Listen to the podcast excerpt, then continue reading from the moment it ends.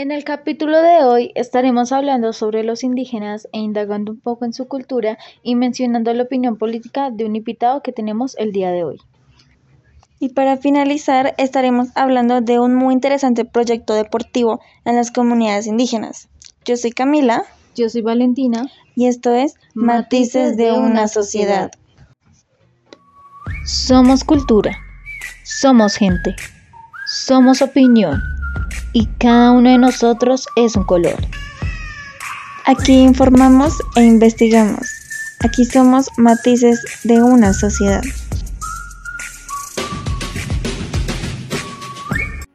¿Por qué son importantes los indígenas en nuestro país? ¿Y por qué deberíamos honrar su historia? En el actual territorio colombiano, al igual que en el resto de América, la variedad de culturas y de instituciones económicas, políticas y sociales nos lleva a la época antes de la conquista, donde los indígenas de Cartagena, por ejemplo, el padre y la hija no se consideraban parientes, por lo que podían contraer matrimonio. Incluso se conocieron varias celebraciones que se hacían en la mayoría de las comunidades, entre esas los indígenas malibúes, quienes preparaban una bebida fermentada que llamaban macú. Los indígenas enfatizaban la importancia de los cantos, las danzas y otros aspectos de estos rituales, cuando el sacerdote, o moan, como le llamaban, consideraba que los dioses estaban enojados. Esta celebración, queridos oyentes, se hacía en el templo que se había construido especialmente para la deidad. En la actualidad, la cultura indígena ha tenido un drástico cambio a comparación de su antigua cultura antes de la llegada de los españoles, por lo que es importante cuestionarnos, ¿qué pasaría si los indígenas dejaran de existir? El informe de la página web verdadabierta.com sostiene que en algunos de los 56 pueblos indígenas que se agrupan en la Amazonia colombiana, la población es inferior a los 500 habitantes agregando también que se encuentra en un alto nivel de vulnerabilidad generado por el desplazamiento forzado, las amenazas o asesinatos de líderes, etc., lo cual nos lleva a concluir que como consecuencia podría conducir a la desaparición física y cultural de los indígenas. Para finalizar esta sesión, les dejamos una pequeña pieza de la composición del artista Leo Rojas, llamada El Cóndor Vuela.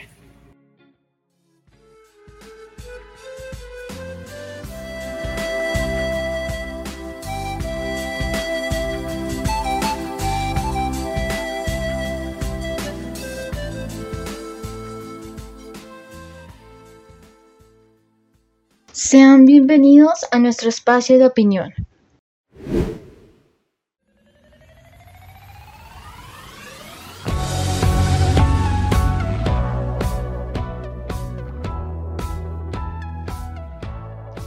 Bueno, el día de hoy queríamos cambiar un poco la dinámica de nuestra sesión. Sabemos que muchos de ustedes están esperando a que leamos algunos de sus comentarios, pero el día de hoy tenemos un invitado muy especial en nuestro espacio de opinión que ha vivido desde cerca esta problemática. Estamos muy agradecidas de que nos puedas acompañar el día de hoy a hacer esta entrevista. Empecemos con la primera pregunta. ¿Cuáles considera que son las principales causas de reclutamiento forzado?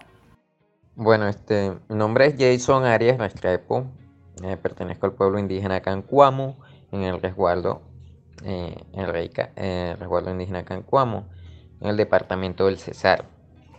Bueno, principalmente la falta de gobernabilidad del Estado en los territorios, eso refiriéndose a la falta de seguridad que, que pues que exigimos como pueblos y como que merecemos como comunidad porque eso obviamente disminuiría la participación de grupos armados.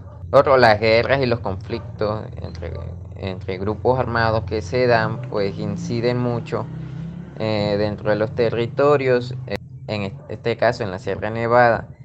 Actualmente, o sea, mm, ya se firmó todo el tema de la paz y todo, pero actualmente hay disidencias, hay grupos armados como este, las autodefensas gaitanistas o el clan del Golfo que han estado reclutando, el ELN, que han estado reclutando muchos niños en todas las comunidades, amenazando a autoridades, amenazando a las comunidades, eh, llevándose a niños y que se ha estado dando justamente por el recrudecimiento de, de este conflicto armado. ¿Conoce a alguien que haya sido víctima de reclutamiento? Sí conozco a gente que ha sido reclutada o se les han hecho acercamientos hacia estos jóvenes, eh, generando, como decirlo, ese enamoramiento a los procesos, a lo que están realizando, que algunos sí se han ido. Y también he tenido compañeros que pues ya han sido desmovilizados, que se fueron muy jóvenes y que también se les fueron reclutados forzosamente o en ese sentido que se les atrajo con, con algunas cosas y terminaron en esos grupos. ¿Considera que la implementación del acuerdo final de paz ha contribuido a reducir el reclutamiento forzado? Considero que, que sí ha influido la firma del acuerdo de paz en, en el tema del reclutamiento forzado, porque por lo menos el grupo que, firmó, que es el ASFAR, eh, ya dejó de tantos esa incidencia en los territorios y de pronto la, gran mayoría que, se, que era reclutada pues ya no lo está haciendo tanto. Sin embargo, esa firma fue con ese grupo, no con los demás. ¿Eso qué quiere decir? Que el reclutamiento forzado no ha cesado recientemente, este año principalmente, en el caso de las elecciones, ciertos grupos empezaron a incrementar eh, la cantidad de gente que estaban reclutando, empezar a aparecer en las comunidades y se está volviendo a retomar todo ese, todo ese proceso de reclutamiento forzado por parte de estos grupos. ¿De qué manera cree usted que podemos aportar en la terminación del conflicto? Bueno, primero pues en la, responsabilidad política del Estado que tiene, principalmente por eso, porque si, si no hay incidencia del Estado en que realmente se haga una construcción de paz, entonces no, no se genera totalmente. Y los colombianos como tal debemos hacer esas exigencias. Eh, sin embargo, el tema también va desde la misma, ya fuera desde lo institucional, desde las mismas personas, que se supone que el Estado debería implementar eso, pero eh, desde las mismas comunidades empezar a generar procesos de pues de construcción de paz, no solo quedarse en lo que haga el Estado tampoco. Muchas gracias de verdad Jason por aceptar esta invitación para nuestro espacio de opinión. Darnos una perspectiva más de cerca de una persona que ha sufrido esta problemática. Luego de haber compartido en este espacio de opinión, queremos hablar sobre la salud mental. Porque sin duda sabemos de las atrocidades que estos grupos cometen sobre las comunidades. Y para esto les daremos algunos datos que quizás desconocían. Traumas, estrés postraumático, ansiedad, depresión, tendencias suicidas, ataques de pánico y consumo de sustancias psicoactivas. También casos de disminución de la calidad de vida, desarraigo cultural, que es algo que mencionamos anteriormente sobre cómo la cultura indígena ha cambiado tanto.